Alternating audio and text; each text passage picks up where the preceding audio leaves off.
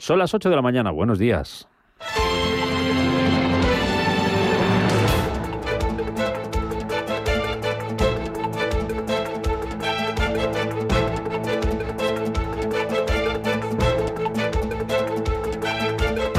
Capital Intereconomía, con Rubén Gil.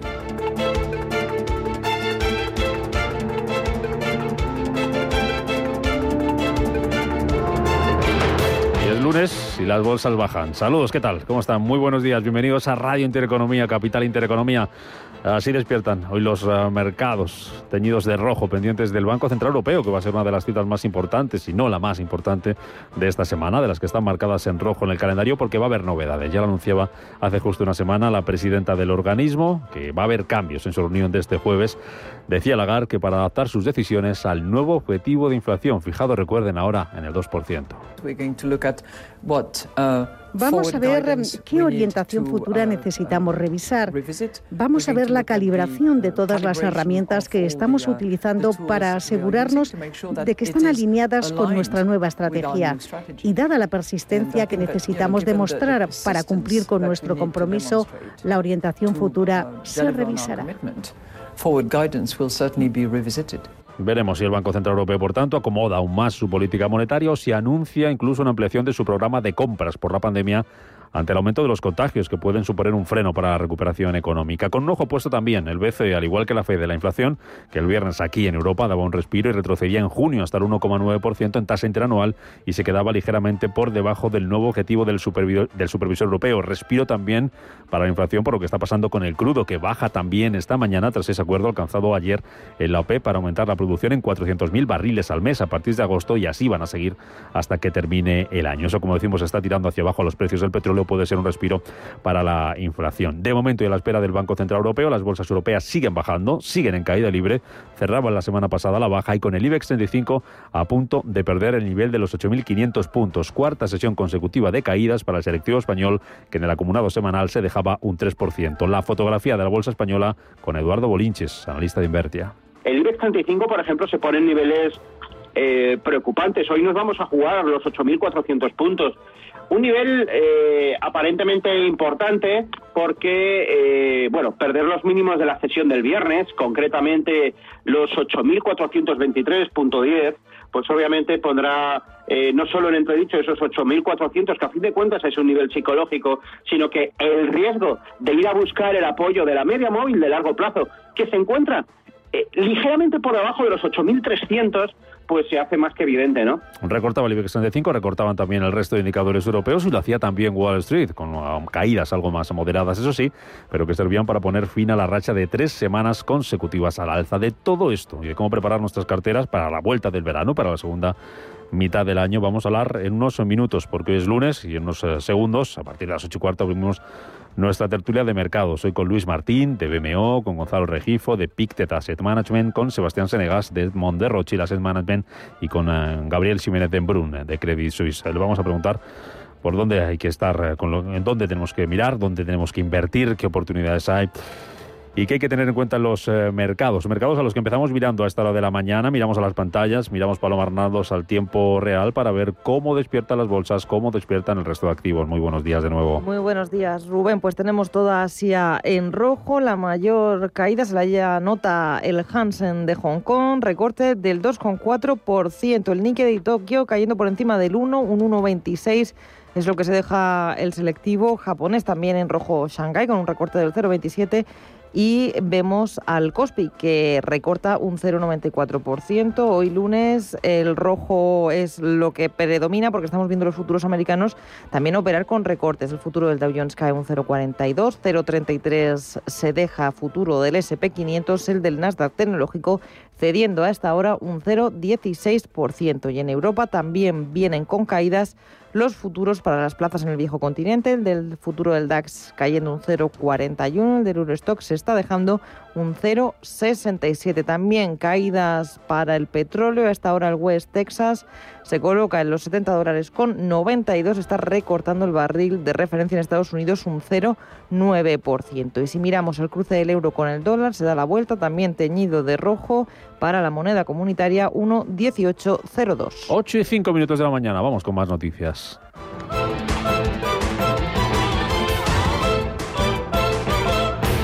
Banco Santander patrocina este espacio. En Radio Intereconomía, las noticias capitales. Reino Unido levanta desde este lunes todas las restricciones. Desde la pasada medianoche y a pesar del aumento de los contagios en Inglaterra, no va a ser obligatorio el uso de la mascarilla ni habrá distancia de seguridad. Y tras un año y medio de cierre, discotecas y pubs reabren sus puertas, algo que los británicos han celebrado y bautizado como el Día de la Libertad. Boris Johnson advierte de que la pandemia ni mucho menos ha terminado. Este es el momento adecuado, pero debemos hacerlo con cautela. Debemos recordar que lamentablemente este virus todavía existe.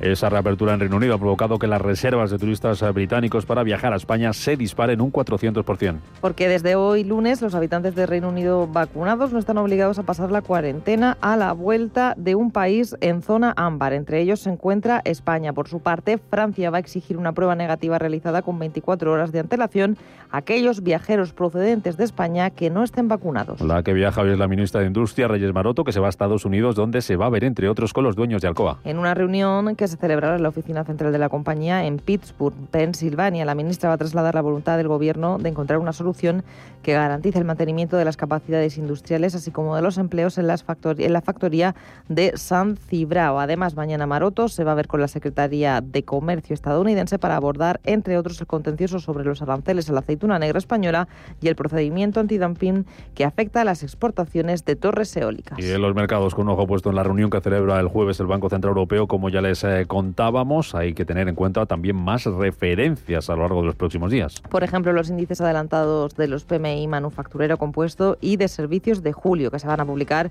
el próximo viernes, tanto en la eurozona como en Estados Unidos. También mañana martes vamos a conocer el IPC de Japón y la tasa de préstamo preferencial del Banco Popular de China. El jueves se publica dato adelantado de confianza del consumidor de julio en la zona euro. Y en clave empresarial sigue avanzando la temporada de resultados y va a empezar ya con algunas cuentas en España. Como las de Iberdrola, Banquintero, CaixaBank en Europa presentan resultados durante los próximos días. Unilever, ASL, ASML Holding, Vodafone, VS o SAP. En Estados Unidos hoy lo va a hacer IBM. También presentan cuentas esta semana Netflix, Twitter, Johnson Johnson, Microsoft, Intel o American Express. Eduardo Bolinches, analista de Inverti en estos micrófonos, anticipaba alguna sorpresa negativa. La semana viene muy, muy, muy cargada, ¿no? Johnson Johnson, que, creo que va a defraudar, Coca-Cola mañana, Netflix mañana, también cuidado con el número de suscriptores a ver qué ocurre. Es decir, eh, va a haber volatilidad por ahí y el balance será positivo, pero las sorpresas negativas puntuales también pueden ser eh, pico y pala para seguir bajando, ¿no?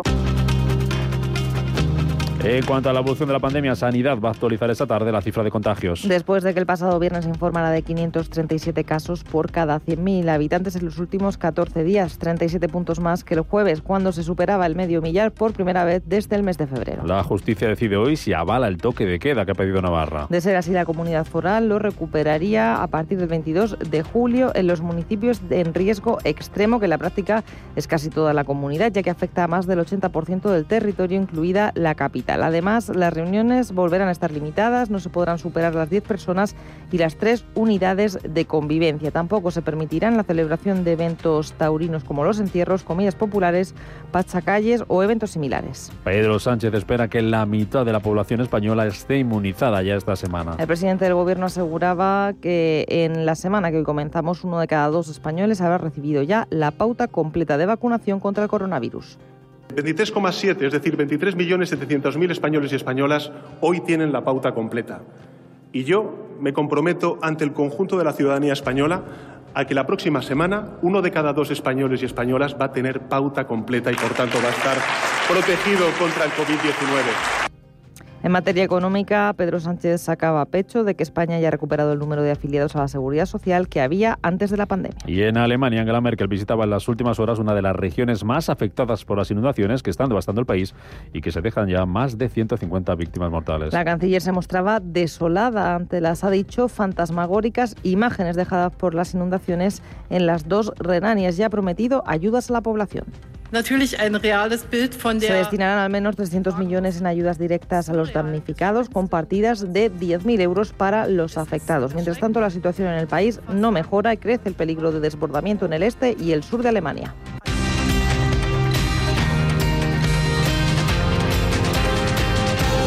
Banco Santander ha patrocinado este espacio. Si tu vida cambia de prisa, mejor renting. El nuevo renting del Santander que se adapta a tu vida. Más fácil, más flexible y más libre. Llévate un Peugeot 3008 GT totalmente equipado desde 425 euros al mes en 48 cuotas y 10.000 kilómetros al año. Estrena coche con la confianza del Santander. Consulta condiciones en bancosantander.es. Operación sujeta a aprobación del banco.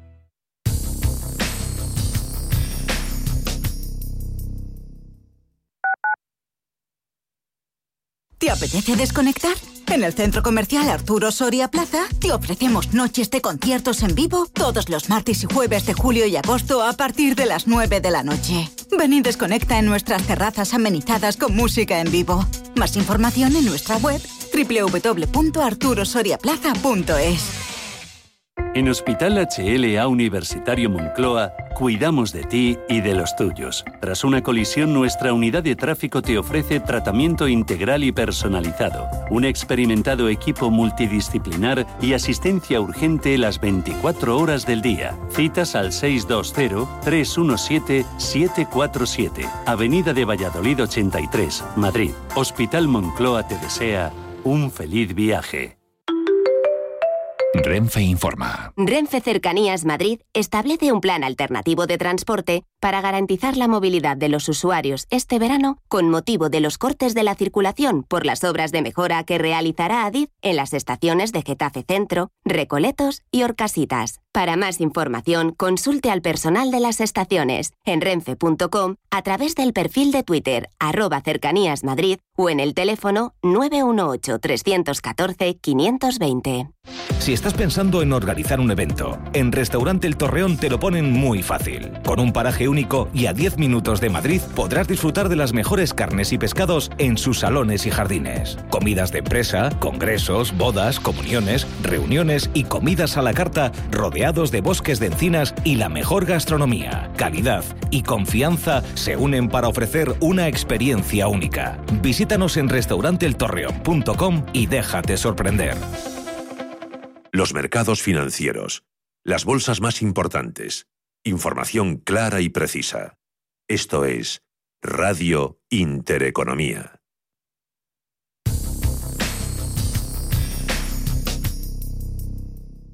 DEPAM les ofrece hoy la noticia de innovación sostenible.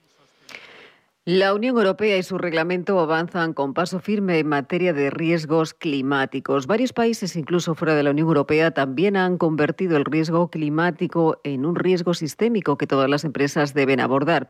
Un nuevo punto de inflexión en esta lucha contra la indiferencia hacia ese cambio climático es el State of Climate, que forma parte de la corriente de responsabilidad social en general y del clima en particular. State of Climate es una resolución en el orden del día dentro de las juntas generales que puede ser presentada por la propia empresa o por sus accionistas, con el fin de que esos accionistas voten cada año sobre la política climática de las empresas cotizadas para garantizar un diálogo permanente sobre cuestiones medioambientales. Se trata, por lo tanto, de un voto consultivo que demuestra el compromiso de las empresas con la sostenibilidad y también con el cambio climático propuestas por ellas mismas. DEPAM les ha ofrecido esta noticia por gentileza del Centro de Inteligencia Sostenible de DEPAM.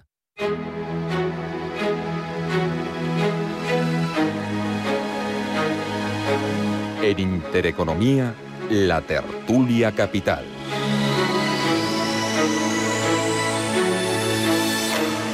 Tertulia de mercados, como cada lunes aquí en Capital Intereconomía, para analizar y contar e intentar entender lo que está pasando en los eh, mercados. Lo vamos a hacer hoy con la ayuda y de la mano de Luis Martín, que es responsable de BMO Global Asset Management para España. Luis, ¿qué tal? Muy buenos días, bienvenido.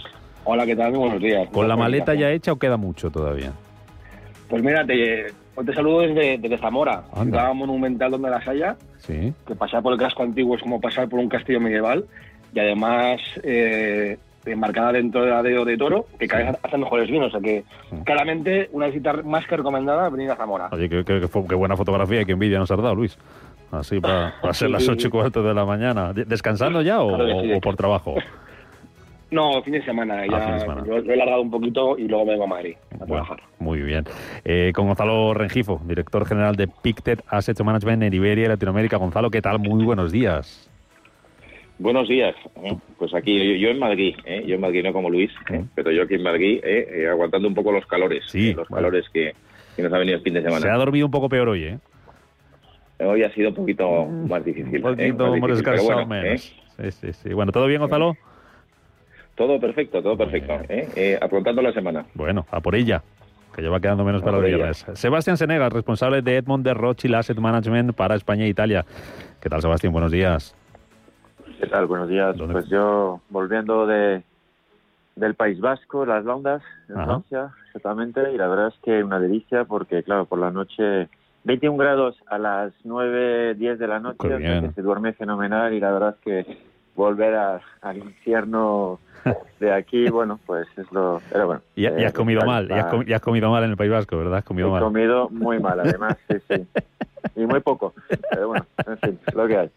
En lo que hay, ya llegará septiembre, los gimnasios y, y todo eso, Sebastián. Y hoy también con Gabriel Jiménez de Mbun, al que tengo que felicitarle porque recientemente, si no me si no me corrige, ha sido nombrado director general eh, de Credit Suisse Gestión. ¿Qué tal, Gabriel? Bienvenido, enhorabuena, buenos días.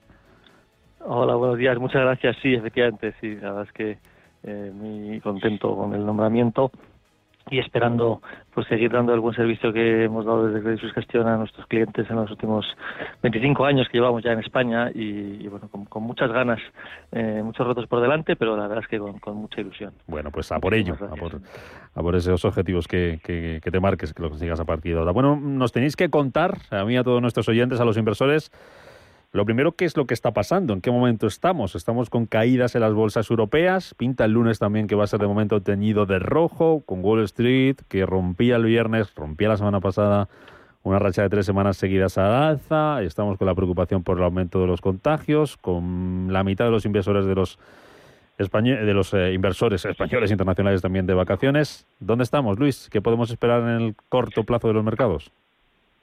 Bueno, yo creo que hay que seguir siendo optimistas, ¿no? Eh, si vemos los mercados, evidentemente estamos en plena recuperación eh, económica todavía, eh, apoyos fiscales y monetarios todavía encima de la mesa.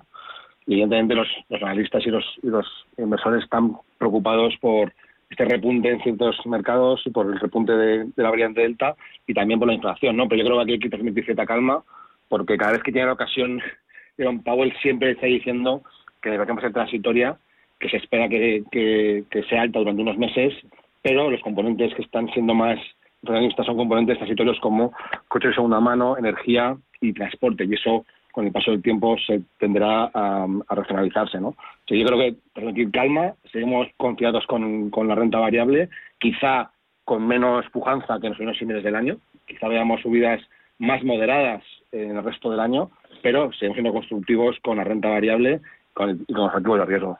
Gonzalo, ¿tú también eres optimista? Bueno, yo soy optimista. Lo que pasa es que yo creo que ahora mismo es un momento para no pensar en el corto plazo, sino más bien en el medio. ¿no? Es decir, yo creo que ahora mismo estamos como en un puzzle encajando un poco las fiestas. Como bien comentaba Luis, eh, las políticas monetarias siguen apoyando y las políticas fiscales. Eh, hemos visto que esto es como un reloj. Empezó China y toda la zona asiática eh, a llegar a niveles de, de crecimiento previos a a la pandemia. Le siguió Estados Unidos, viene Europa ahora no es menos cierto que ahora mismo todo anda un poco revuelto, pues porque es verdad que la variante Delta pues está eh, generando un incremento de contagios bastante más elevado de lo que se esperaba y eso está afectando al turismo, a países como España, eh, a nivel de sentimiento claramente, eh, bueno, pues está, vamos yendo hacia, hacia atrás un poco, desde el punto de vista porque el turismo, bueno, pues hay muchas restricciones pero bueno, yo creo que mirando al medio plazo, como decía, eh, yo creo que las perspectivas no son malas, no son malas, pero bueno, yo creo que entramos en un ciclo que podríamos eh, de alguna forma denominar el ciclo de la moderación. Es decir, ni vamos a crecer tanto, ni, ni, ni vamos a tener resultados tan, tan importantes como este primer semestre, sino que todo se va a moderar un poco. Se va a moderar a lo positivo. ¿Y por qué digo a lo positivo? Porque en principio entramos en un ciclo de moderación en donde va a haber crecimiento económico a nivel global, de forma coordinada, va a haber políticas monetarias fiscales eh, que de alguna forma apoyan ese crecimiento. Y bueno, lo que tendrá que hacer el inversor es mirar a medio plazo, hacer deberes y mirar en qué áreas eh, o en qué zonas, que luego hablaremos, eh, podemos encontrar oportunidades. Pero yo creo que de momento hay que ser un poco cauteloso, cauteloso y como bien decías al principio, aprovechar el verano, ¿no? Que bien nos, nos viene el tener un poco de relagación después de, de un, un, periodo de pandemia bastante mm. complicado que esperemos que vaya pasando, ¿no? Mm. Sebastián, tu lectura de, del momento en el que estamos, ¿cuál es? Bueno, es como... ¿no Ah, no, le preguntaba, le, preguntaba le preguntaba a Sebastián Gonzalo, le preguntaba, le preguntaba a Sebastián Vale, vale. Nada, que bueno, eso es como, hablando de mi fin de semana, es como cuando llegas ahí al norte y de repente ves algunas nubes y no sabes si el día va a ser soleado hmm. o con nubes, tienes miedo de que va a ser con nubes, pero, pero al final muchas veces es, con sol y, efectivamente estoy de acuerdo con Gonzalo, es más a medio plazo.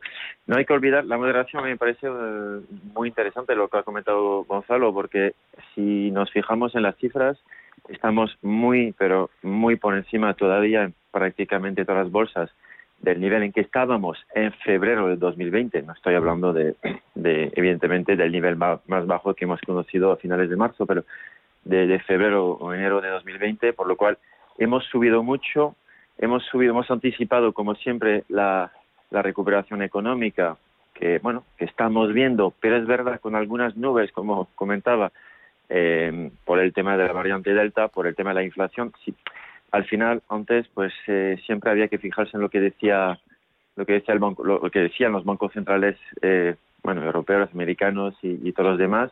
Sigue siendo así. Es verdad que tenemos otra ahora otro criterio más que mirar, que bueno, pues que es la la evolución de la pandemia. Entonces, mm, algo de preocupación por esta evolución, pero eh, no tanto porque creemos que el crecimiento, que de hecho se ha anunciado hace poco que en Europa al final iba a ser más fuerte de lo esperado, este crecimiento aquí está, creemos que va a durar, que no está para nada en peligro, eh, al menos por la situación de, la pandemia, que bueno, pues no deja de preocupar, pero que de momento parece que podríamos eh, gestionarla ¿no? desde un punto de vista económico.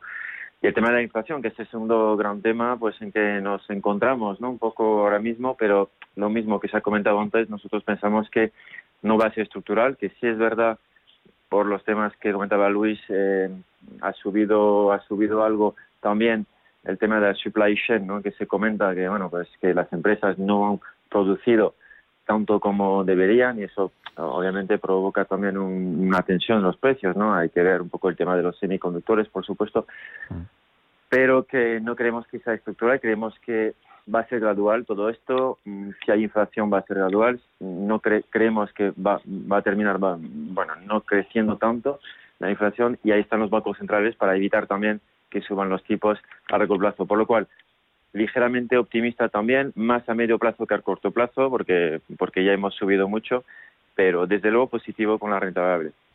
Gabriel, nos falta saber cómo lo estás viendo tú, cómo lo estáis viendo vosotros desde Credit Suisse. Pues me encantaría discrepar con mis compañeros, pero la verdad es que coincido bastante, lo cual no sé si es buena señal, pero cuando todo el mundo está en el mismo lado, mm. eso es señal de que a lo mejor nos estamos equivocando. Mm.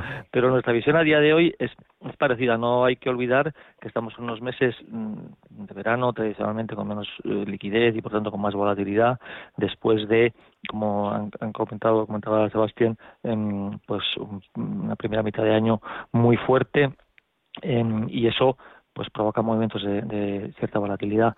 Nos centramos eh, mucho aquí en España, que, donde es verdad que la corrección está siendo un poco más potente. La semana pasada eh, se vio así y lleva ya caídas desde máximos de hace un mes y pico, pues a lo mejor 7-8%, pero en Europa, Estados Unidos es mucho más moderado. ¿no? En, relacionada efectivamente con con el, incremento de los contagios por la variante Delta y yo creo que el tema de la inflación, eh, después de los mensajes tan claros de los bancos centrales diciendo que es transitoria, quizá em, ahora esté influyendo menos. Nosotros somos, desde luego, positivos a medio plazo. Lo que sí creemos es que eh, bueno, em, estos movimientos y estos temores, más que un cambio en la dirección del mercado, sí que provocan cambios y vaivenes en, en, en qué es lo que dirige el mercado, es decir, los sectores y países eh, que, que, están por encima unos por encima de otros. ¿no? Vimos después del gran crecimiento del growth de años anteriores, como después de noviembre eh, todo el tema de la rotación cíclica y value eh, se fortalece. Hemos estado varios meses así y en estas últimas semanas, con los temores del crecimiento eh, por la nueva variante Delta, mm, llevamos ya varias semanas en las que eh, los sectores cíclicos han quedado un poquito por detrás. Pues quizá es ahí eh, donde haya que buscar oportunidades, también coincidiendo con Gonzalo, en, este verano, que, que seguro que las va a ver porque ya llevamos una temporada en la que no ha habido una corrección relevante y si se produjera, desde luego, nosotros la aprovecharíamos para, para comprar. Luego, la parte final de esta tertulia, como siempre hacemos, os voy a pedir que os mojéis. Eh, que como hace el calor hoy, no, no, no, creo que os importe mucho, ¿no? Para ver dónde hay que estar, si hay que estar invertidos, en qué, qué estáis viendo con, con, mejores perspectivas, con mejores eh, previsiones, si hablamos de sectores, si hablamos también, también de, de zonas eh, geográficas. Pero por terminar con la con la situación en la que estamos, luego hablamos ya de resultados y de Banco Central Europeo, que va a ser para ser las, las citas más importantes de la semana. Nos decías tú, Gabriel, empiezo ahora contigo, que tú no crees, brevemente os hago una ronda a los cuatro, no ha cambiado el sentimiento del mercado, ¿no? A ver, cambia y se vuelve más cauto en, en, verano, pero es un tema de que la gente se quede de vacaciones tranquila y sin asumir grandes riesgos y eso pues contribuye a que, a que el mercado esté más pesado. Entonces, sí eh, se puede notar algo y sobre todo si analizamos más a nivel sectorial, como decía antes. Lo que no cambia es el fondo. Eh, realmente el, crecimiento va a estar ahí, los bancos centrales van a seguir apoyando, los beneficios em-, empresariales seguirán creciendo, aunque a ritmos más moderados, como decía Gonzalo. Eso, eso es lo importante para posicionarse. Eh, y, también coincido, ¿no? no hay que pensar tanto en el, cortísimo plazo, sino en, de aquí a final de año nosotros creemos que el tono puede seguir siendo bueno. Mm. Eh, ¿Tú cómo lo ves, Luis? ¿Crees que ha cambiado el sentimiento del mercado o no? Que va a seguir hasta final de año con una tónica positiva, aunque con cautela, como decías antes. Sí, además, es que hay que mirar que estamos en plena campaña de por tener resultados en Estados Unidos, eh, que también van a animar eh, las compañías posiblemente también superen con claridad las expectativas, quizá no tan bollantes como ocurrió en el primer trimestre, que fue espectacular, y eso evidentemente va a seguir dando eh, ciertas, ciertas alegrías a los inversores. Pero, como decía al principio, yo creo que la, rentabilidad que podemos esperar eh, para final de año, si bien creemos que será positiva, no creemos que alcance los niveles tan altos que hemos visto durante los primeros seis meses. ¿no? Mm. Eh, y luego también hay que hablar de los bancos centrales, ¿no? que, hay una clara diferencia entre la FED y el Banco Central Europeo. Están en espacios totalmente diferentes. La Reserva Federal posiblemente en, en agosto en Jackson Hole y luego en su reunión de septiembre empieza a anunciar un calendario de días de estímulos y sin embargo el BCE esta semana posiblemente lo que haga sea alargar el, programa de estímulo, o sea, el programa de recompra de bonos eh, más allá de marzo de 2022. ¿no? O sea que estamos en una fase muy diferente en el ciclo en Europa y en Estados Unidos eh, yo creo que el inversor sigue estando cómodo con la situación actual. Yo creo que podemos esperar rentabilidades positivas de aquí a final de año, ¿eh? como decía al principio. Gonzalo, ¿tú cómo lo ves? Hombre, yo creo que si le ponemos un poco de perspectiva, lo que estamos ahora mismo en estos momentos es una situación en la cual el nivel de ahorro es muy elevado, el nivel de liquidez es muy elevado, y yo creo que todos los inversores están viendo eh, o están analizando o estudiando dónde invertir, ¿no? Yo creo que ahora mismo el fondo sigue siendo bueno, eh, el cortísimo plazo sigue, está siendo algo volátil, pero si ponemos un poco cifras, es decir, crecimientos de beneficios en empresas americanas en el año el primer trimestre y segundo semestre y segundo trimestre, perdona, estamos hablando entre 40 y 60%. Son unas cifras espectaculares y por eso digo yo que va a haber moderación, porque lo lógico es que según vengan los resultados de la segunda parte del año, pues nos vamos a, crecimientos de doble dígito, pero mucho más normales. Y mirando para los dos próximos años, pues si los empresas crecen aproximadamente un 10% en beneficios, pues sería buenísimo, ¿no? Pero yo creo que ahora mismo el sentimiento más que está cambiando es está encajando, encajando a la realidad que estamos viviendo y una realidad que yo creo que todo el inversor y todo el mercado en general va a tener que asumir que si entramos en un ciclo, como comentaba anteriormente, de crecimiento económico coordinado, de políticas monetarias y fiscales eh, eh, que apoyan y por tanto es un fondo positivo, fondo positivo, pero como bien decía Gabriel, hay que ser muy selectivos a ver dónde están las oportunidades, porque también otro de los datos que también te, preocupan es que a nivel de, precios, en las bolsas europeas están 17 veces el beneficio, en las americanas están 23 veces el beneficio, es decir, que ya casi todo está en precio a nivel de renta variable. Mm. Casi todo está en precio y como esto tenemos que al final eh, centrarnos en qué empresas o en qué sectores poder invertir, ¿no? que eso lo hablamos luego. ¿no? Mm, eh, mm, Sebastián, me queda conocer tu opinión para cerrar esta primera, esta primera ronda. No, lo, bueno, un poco lo que se ha dicho antes, me gustaría discrepar, pero no vamos a discrepar mucho. El fondo no ha cambiado. Yo, lo único, el único matiz que añadiría es que el fondo no ha cambiado al menos hasta finales de, creemos, de 2022. Luego ya veremos, pero el fondo para el próximo año y medio, desde luego, no ha cambiado, la recuperación aquí está. Tampoco vemos que, podría haber tantas malas noticias, ¿no? Eh, bueno, la pandemia lo hemos comentado, pero los bancos centrales eh, lo que ha dicho Luis también es que seguramente, porque la Lagarde está dentro de las palomas, ¿no? de los halcones, va, va a alargar ¿no? el, programa de recompra de, bonos, por lo cual, pues ahí eh, el fondo no ha cambiado. Pero también un, tema que ha comentado Gonzalo justamente ahora, eh, si miramos un poco las cifras de, que cuando decimos que estamos positivos con la rentable, miramos las cifras de todos los índices y bueno, pues tanto en las caídas como en las subidas del año pasado y de este año hay muchísimas diferencias según qué zona y hablamos de, la misma clase de activos, por lo cual mm, ser selectivo es muy importante. Bueno, pues enseguida vamos con el Banco Central Europeo, que seguro que hay muchas cosas que nos tenéis que contar para ver qué puede decir, que cómo pueden reaccionar los mercados y si estáis notando o no un cambio de mensaje los eh, diferentes bancos centrales. Publicidad y vamos con ello.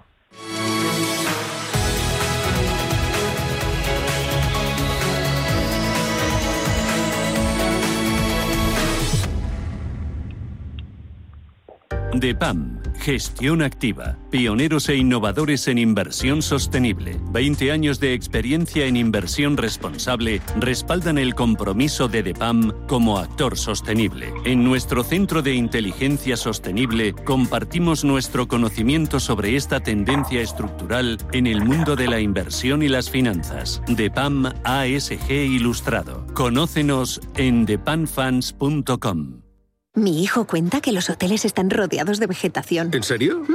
Y mis amigas que la arena de playa es tan blanca que deslumbra. ¡Qué bonito! Y también cuentan maravillas las de Pilates, mis compañeros de trabajo, la hija de la vecina. Semana del Caribe de viajes El Corte Inglés y New Blue. Que no te lo cuenten. Reserva por solo 30 euros por persona. Sin gastos de cancelación, con pago en seis meses y si encuentras un precio mejor, te lo igualamos. Financiación ofrecida por Financiera El Corte Inglés y sujeta a su aprobación. Consulta condiciones en viajeselcorteinglés.es. ¿Estás harto de bajas rentabilidades? ¿No quieres seguir pagando altas comisiones a tu banco o gestora? Finicens es la solución perfecta para gestionar tu patrimonio. Traspasa tus fondos de inversión a Finicens y podrás obtener una mayor rentabilidad. Infórmate en el 910-483-004 y en finicens.com. Finicens, especialistas en inversión indexada. En 1954 nací yo, mi menda, Antonio Resines. Desde entonces han cambiado muchas cosas. A mí que todo cambie me parece muy bien, pero que las cosas importantes no me las toquen. Sí, sí, sí, que no me las toquen. 1954 del Pozo. Que lo bueno nunca cambie. Hasta luego. Radio Intereconomía es la mejor plataforma para dar a conocer, relanzar y poner voz a su empresa. Nuestro equipo comercial le asesora para conseguir sus objetivos. Contacte con nosotros. Teléfono 91 999 2121 y en el mail comercial arroba intereconomía.com. Radio Intereconomía, la radio de las empresas. En Intereconomía, la tertulia capital.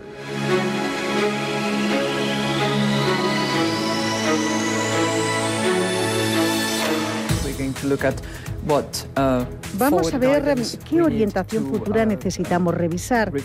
Vamos a ver la calibración de todas las herramientas que estamos uh, utilizando para asegurarnos de que están alineadas con nuestra nueva estrategia. Y dada la persistencia que necesitamos demostrar para cumplir con nuestro compromiso, la orientación futura se revisará.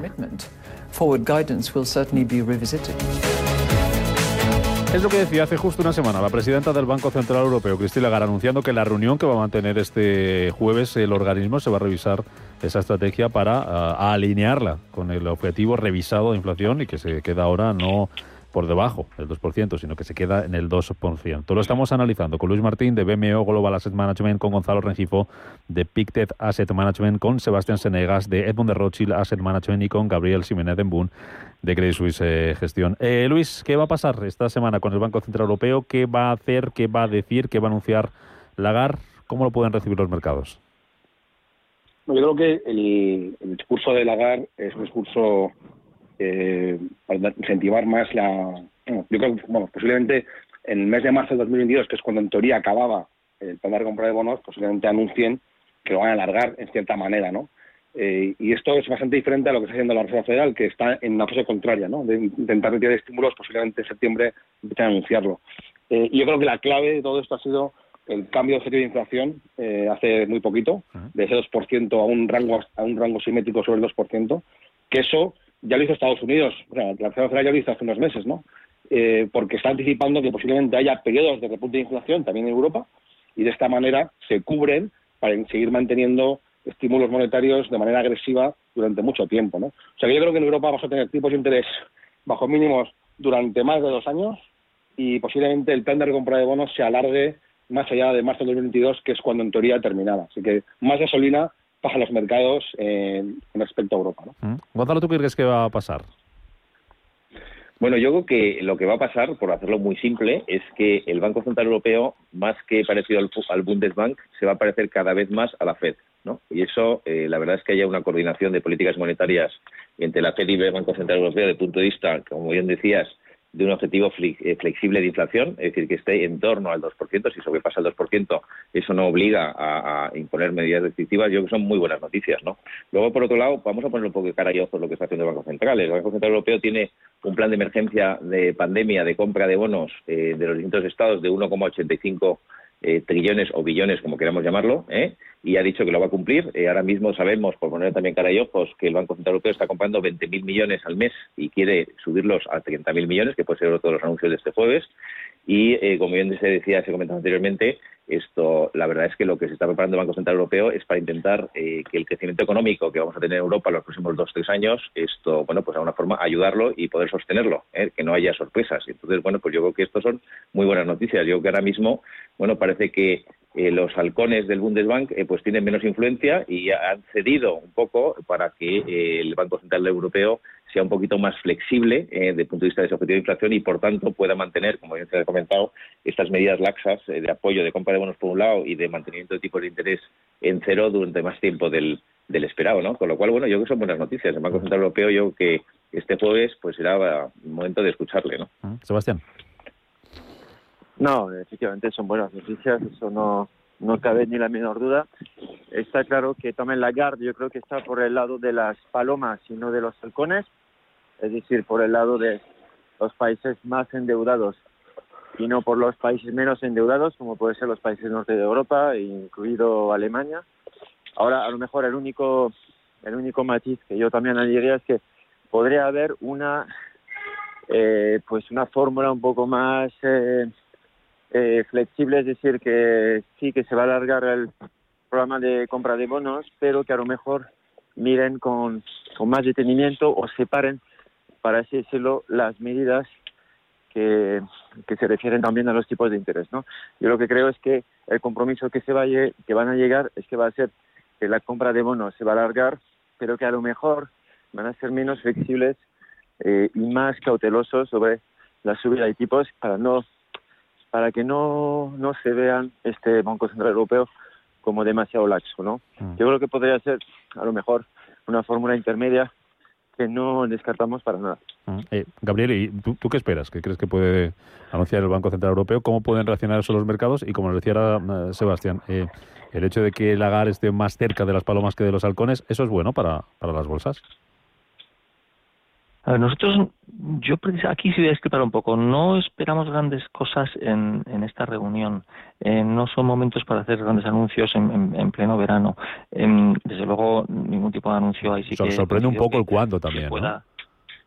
Sí, claro. O sea, yo creo que en, en todo caso hablará del programa de compras. Eh, relacionando quizá el, el programa de la pandemia, el PEP con el APP, el PEP sí que tiene plazo, eh, pero el APP no tiene plazo y entonces pues jugará un poco con, con ambos, eh, insistiendo en la flexibilidad, insistiendo en que eh, van a seguir inyectando y que las condiciones laxas van a continuar, es, cierto, es, es del, del, lado de las palomas y eso al mercado le debería dar tranquilidad. Tampoco creo que suponga un fuerte catalizador en, eh, en este caso la reunión de este jueves. A nosotros mm, lo que más nos preocupa o desde luego nos damos más enfocados es más bien en, en la reunión de Jackson Hole de 26 a 28 de agosto, donde como todos los años se reúnen los principales banqueros centrales y, marcan un poco la estrategia a medio plazo y ahí va a ser quizá la clave para empezar a entender eh, cuándo la Reserva Federal empezará a retirar esos estímulos, empezar a, reducir el programa de compras y es quizá, quizás el momento más importante eh, al, que, van a estar muy atentos y, probablemente signifique que ese buen tono de los bonos del Estado que hemos visto como el bono americano volvió a estar por debajo de 1,30, creemos que podría tensionarse en torno a esas fechas en, en, anticipo de eso, de un anuncio por parte de la Reserva Federal de, una reducción del ritmo de compras que concretarán ya con más claridad en la reunión de septiembre. Mm. Para la reunión de esta semana, sinceramente, no, mm. no esperamos eh, grandes anuncios. Me queda una parada de publicidad que vamos a hacer ahora en un par de minutos y luego a la vuelta me tenéis que contar esas oportunidades. Nos, nos mojamos un poco donde dónde hay que estar invertidos o si es que hay que estar invertidos o es mejor estar en liquidez y, esperar. Digo que antes de esa parada publicitaria vamos a, quiero hacer una ronda con vosotros rápida sobre resultados empresariales. Es otra de las citas importantes de la semana. Sigue avanzando esa temporada de resultados. Nos llegan ya cuentas en España con CaixaBank, con Iberdrola, con Bank Inter. Vamos a tener también en Europa con ASML Holding, con Unilever, con UBS, con SAP y en Estados Unidos. Hoy, por ejemplo, Intel. Vamos a tener también esta semana los de Netflix, los de Twitter, los de Johnson Johnson los de Microsoft, eh, hoy son de IBM, IBM son hoy, Intel son, son esta semana. ¿Qué esperáis? ¿Podemos tener alguna sorpresa negativa? Porque hemos visto ya algún susto, algún profit warning, algunos que han mejorado también en las, las previsiones. ¿Qué esperas, Luis? Bueno, lo comenté al principio, ¿no? Yo creo que van a ser muy positivos, van a batir con claridad las expectativas, pero quizá eh, menos altos que lo que fueron el primer trimestre, que fueron espectaculares. ¿no? Eh, creo que van a ser eh, resultados muy buenos para las unidades tanto en Europa como en Estados Unidos, pero a menos ritmo de lo que fueron primero. Creo que es lo que va a pasar esta, esta de resultados. Gonzalo, ¿tú qué esperas? Bueno, yo creo que, eh, como bien se comenta, yo creo que ahora mismo los resultados, eh, bueno, pues van a ser muy positivos pero eh, lo que tenemos que mirar es un poquito más hacia adelante. Yo creo que lo que tenemos que fijar mucho ahora mismo en los resultados no son los resultados en sí mismos de ese trimestre que anuncien, que van a ser muy positivos, sino el forward guidance, ¿no? Es decir, un poco las previsiones que tienen de beneficios hacia adelante, que claramente va a ser de moderación. Entonces, bueno, pues eso es lo que realmente eh, tenemos que mirar. Luego, por otro lado, eh, como bien decía Gabriel, hay que mirar que hay empresas tienen capacidad de de pasar esas eh, tensiones inflacionistas a los precios de los productos, es decir, que hay empresas que en, situaciones muy diferentes, ¿no? Entonces, ¿los resultados van a ser buenos? Sí, pero van a haber mucha divergencia, mucha divergencia en la calidad de esos resultados. Eso quizás es lo que mm. tenemos que mirar con más detalle, ¿no? Mm. Sebastián. Sí, pues justamente, yo creo que los resultados, eh, por el efecto recuperación económica, pero también por el efecto efectivamente base, ¿no? La comparación con qué se hace va a ser muy bueno, eso no cabe duda pero efectivamente hay que mirar más en detalle, como hemos visto con los primeros resultados ¿no? de los bancos, que siempre son los primeros en anunciar sus resultados, es que, bueno, en, Estados Unidos, por ejemplo, pues los resultados son buenos, pero si miramos más en calidad, es verdad que se deben más a una eh, unas provisiones que, que, han recuperado que a un nivel de actividad muy, muy positivo. Por lo cual, este tipo de cosas habrá que mirarlo y no fijarse solamente en lo que prevé el consenso es que es eh, bueno un 75-80% de las empresas que van a batir sus sus incluso las expectativas no entonces mm.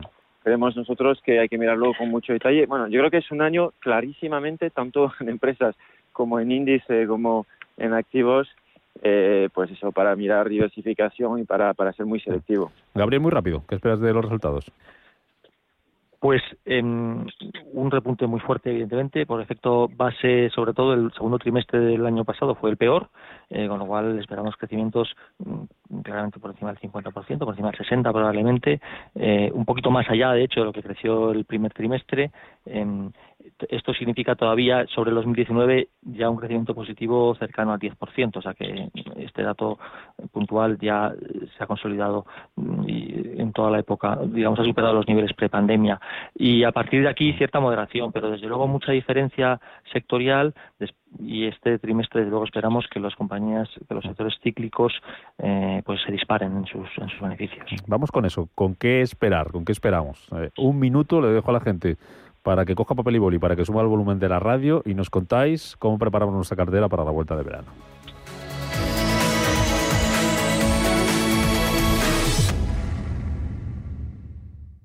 Nos definen como el jamón del mar. Nuestras anchoas son cantábrico en estado puro Somos esfuerzo, artesanía y dedicación. Defendemos con uñas y dientes los puestos de trabajo en nuestra tierra. ¿Sabéis quiénes somos? Somos Anchoas Codesa, maestros conserveros desde 1976. Hay ocasiones en las que más es menos, y eso es bueno. Cuanta más gente está de vacaciones, menos tarda en aparcar. Cuanto más queda de verano, menos me duele que acabe el día. Y este verano, con Renta 4 Banco, cuanto más invierto, menos comisiones pago. Y eso sí que es bueno. Entra e infórmate de las bases de la promoción en tu oficina Renta 4 más cercana o en r4.com. Renta 4 Banco, tu banco especialista en inversión. Preparados, listos, rebajas. Ya están aquí las segundas rebajas del corte inglés con un descuento adicional del 20% en una selección de más de 400 marcas de moda mujer, hombre, infantil, accesorios, lencería y baño. Solo hasta el 21 de julio. Aprovecha el 20% de descuento adicional del corte inglés en tienda web y app. Preparados. Invierte en el mejor fondo de renta variable española, GESConsult Renta Variable. GESConsult Renta Variable es un fondo 5 estrellas que en 2021 y por segunda vez en los últimos tres años ha recibido el premio al mejor fondo de renta variable española por Morningstar. La clave de nuestro éxito, invertir en compañías de calidad y gestionar de manera activa y flexible. GESConsult, gestora socialmente responsable, especializada en la gestión de patrimonios desde 1983. Puede encontrar más información sobre el fondo en gesconsult.com.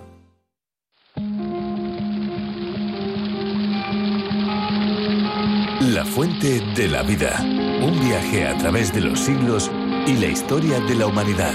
La fuente de la vida. De lunes a viernes, de 12 a 12 y media de la noche, aquí, en Radio Intereconomía. En Intereconomía, la tertulia capital. Pues antes, eh, alguno de vosotros que seguís siendo optimista con la renta variable. Vamos a ponerle un poquito más de detalle y 30 segundos tengo para cada uno para que me contéis si hay oportunidades de inversión ahora mismo, dónde hay que estar invertidos, si mejor esperamos o qué estáis vigilando con especial atención. Luis, en vuestro caso desde BMO. Sí, pues en nuestro caso el tema estrella sigue siendo la inversión sostenible. Eh, pensamos que hay que invertir a largo plazo en compañías que ayuden a hacer transición energética, economías basadas en combustibles fósiles economías más verdes y sobre todo que hay una cantidad de inversión encima de la mesa, tanto en Europa como en Estados Unidos y encima en el COP26 que se celebrará en Glasgow se va a reforzar claramente este movimiento hacia una economía más verde y eso implicará inversión masiva en compañías para que ayuden a funcionar a una economía más verde. yo creo que eso es clave para el futuro, eh, no solamente para mejorar el planeta, sino también para mejorar nuestros bolsillos. ¿no? Mm. Tus 30 segundos, Gonzalo, desde Pictet, ¿qué estáis viendo ahora mismo? Bueno, yo creo que para la gente que en verano, más que leerse un libro y disfrutar de la familia, quiere hacer algunos deberes, yo le diría cuatro ideas. Cuatro ideas que miren. Una, renta fija, bonos chinos, ¿eh? aunque suene algo cuento chino, bonos chinos, que lo miren. En renta variable, lo que es toda la región asiática y lo que es Europa. Y, el, y el tema, ahí coincido con Luis, que la transición energética, lo que es transición energética como concepto eh, y por tanto de inversión sostenible, sería otro de los temas. Eso sí que cuatro, cuatro temas para trabajar en verano para el que no sea muy perezoso. ¿no? Sebastián, desde Edmond de Rothschild, ¿qué, vigiláis, qué veis? Bueno, 30 segundos, eh, mucho detalle, va a ser complicado, pero eh, para resumir, huir también de los que dicen que la renta variable hay que invertir todo en renta variable, perdona. Eh, también la renta fija se, puede obtener resultados buenos con renta fija flexible.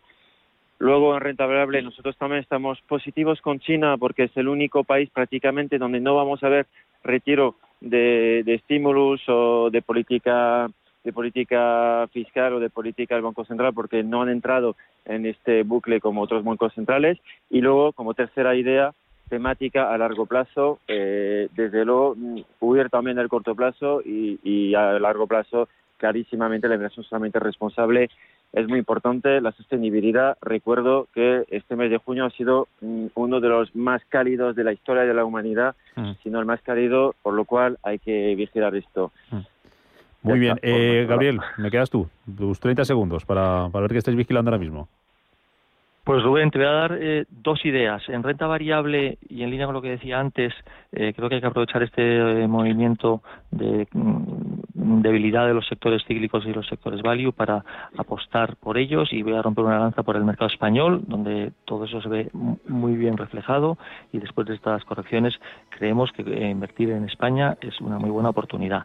Y en renta fija, con algo más de cautela y esperando a lo que decía antes, a cierto tensionamiento en los tipos en torno a la reunión de Jackson Hole a finales de agosto, esperaríamos cierto repunte ahí en los tipos para volver a invertir en deuda subordinada, financiera y en híbridos corporativos, donde creemos que las primas que se están pagando siguen siendo muy interesantes. Pues anotado queda, que nos vamos de tiempo. Luis Martín, BMO Global Asset Management, Gonzalo Rengifo, Pictet Asset Management, Sebastián Senegas, Edmond de Rochil Asset Management, Gabriel Jiménez de Boom, Credit Suisse Gestión. Gracias a los cuatro, pasad un feliz lunes, una muy buena semana, a ver qué nos depara el Banco Central Europeo y aquí seguiremos atentos y pendientes de lo que nos contéis también para entenderlo. Gracias a los cuatro.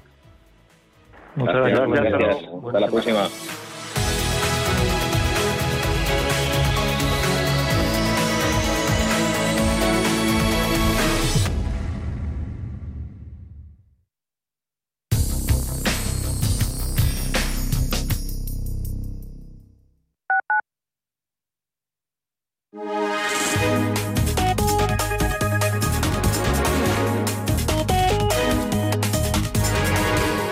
MAPRE patrocina la información del tiempo. Muy buenos días. Para el lunes espera el predominio del tiempo seco y soleado en toda España. Solo se esperan cielos nubosos en el litoral oeste de Galicia y algunos intervalos de nubes bajas por la mañana en puntos del norte de Galicia y área cantábrica. Por su parte, temperaturas diurnas en descenso en el oeste de Galicia, de Extremadura, en Málaga y en Canarias. Tendremos además un pequeño ascenso en Cataluña y no se esperan grandes cambios en el resto de la península. MAPRE ha patrocinado la información del tiempo.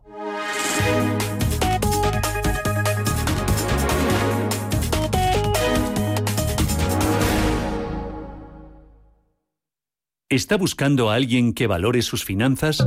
¿O tal vez un financiero que tenga valores? Si lo que quiere es entender la economía, no se pierda Finanzas y Valores, los lunes de 2 a 3 de la tarde en Radio Intereconomía.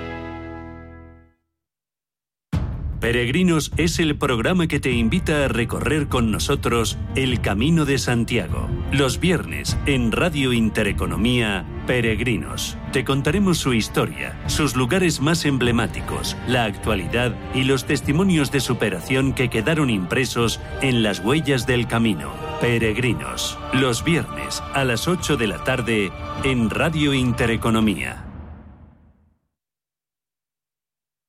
Porque el futuro ya está aquí. Porque la inversión necesita transparencia. Porque existe un ecosistema digital. Porque las criptomonedas ya conviven con el dinero tradicional. Por esto y por mucho más, Radio Intereconomía ha creado la serie de programas My Economy. De lunes a viernes a las 3 de la tarde. Damos voz a los nuevos mercados y tendencias de la era digital.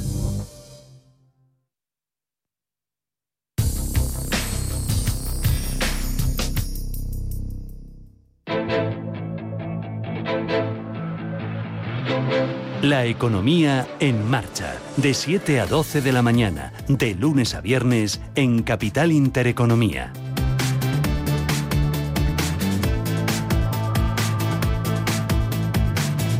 8.53 minutos de la mañana, al menos en Canarias. Nos quedan menos de 7 minutos para que abran sus puertas las bolsas europeas. Vamos a prepararnos para ver cómo viene el día, los futuros aquí en España. ¿Cómo tenemos al del IBEX? Ángel Lozano, buenos días de nuevo. Hola, ¿qué tal? Muy buenos días, Rubén. Pues bastante plano el futuro del IBEX 35. Eh, Ahora Ahora está cayendo más, un 0,56%. Hace unos eh, minutos estaba cayendo un 0,10%.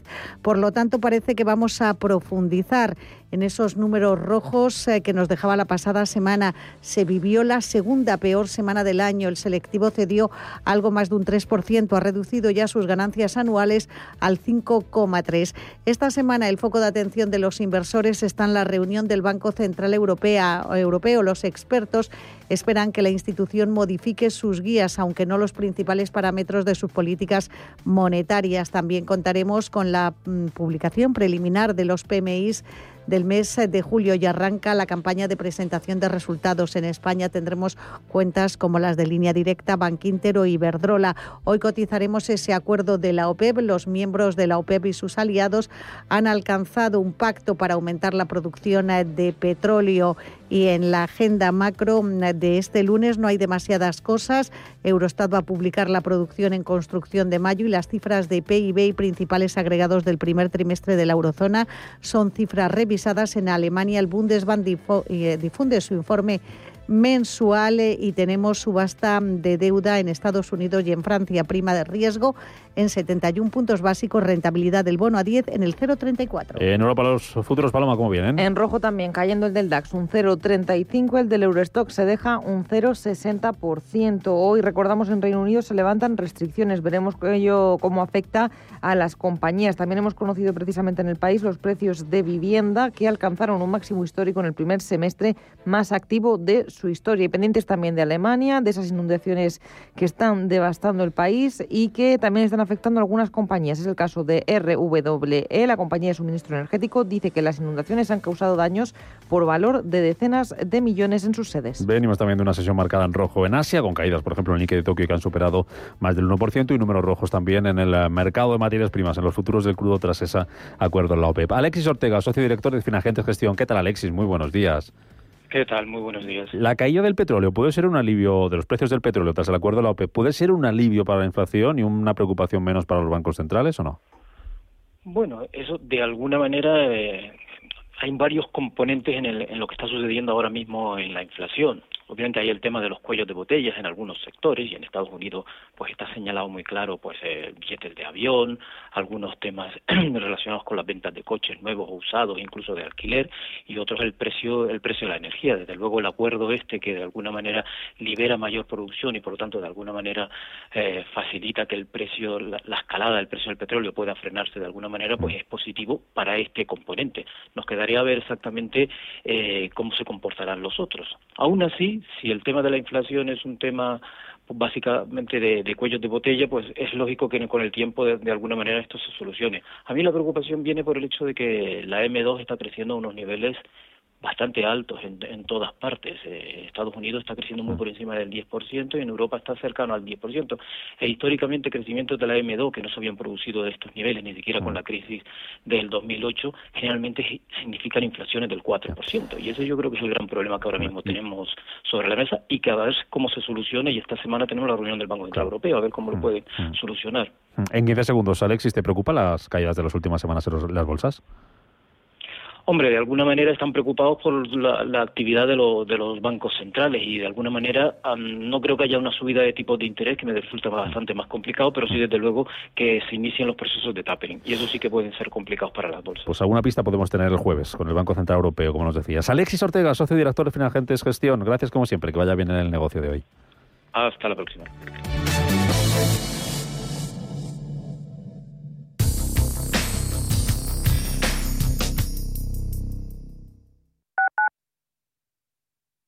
Urbanitae es una nueva plataforma de inversión inmobiliaria que te permite invertir a lo grande con cantidades pequeñas. Uniendo a muchos inversores, logramos juntar el capital suficiente para aprovechar las mejores oportunidades del sector. Olvídate de complicaciones. Con Urbanitae ya puedes invertir en el sector inmobiliario como lo hacen los profesionales. ¿Pensando en comprar una casa?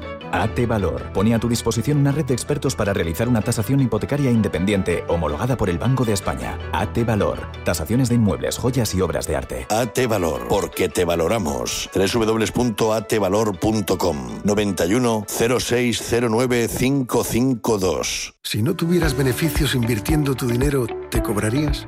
Nosotros tampoco.